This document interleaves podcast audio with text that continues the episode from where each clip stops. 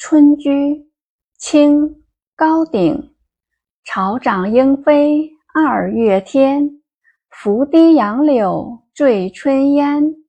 儿童善学归来早，忙趁东风放纸鸢。春居，清·高鼎。草长莺飞二月天，拂堤杨柳醉春烟。儿童善学归来早，忙趁东风放纸鸢。注释：二月，农历二月，正值江南早春。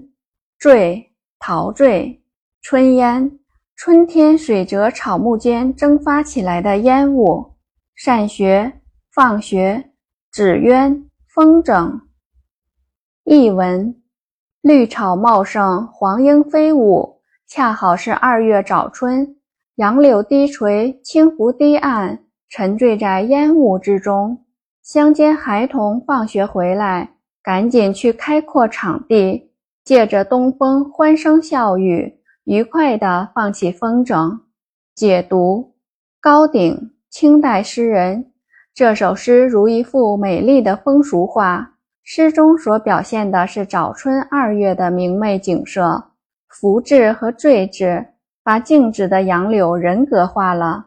天真烂漫的儿童沐浴着春光，呼吸着新鲜空气，奔跑着放飞风筝。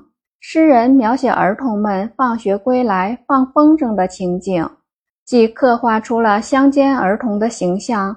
也借此映衬出了春天的勃勃生机。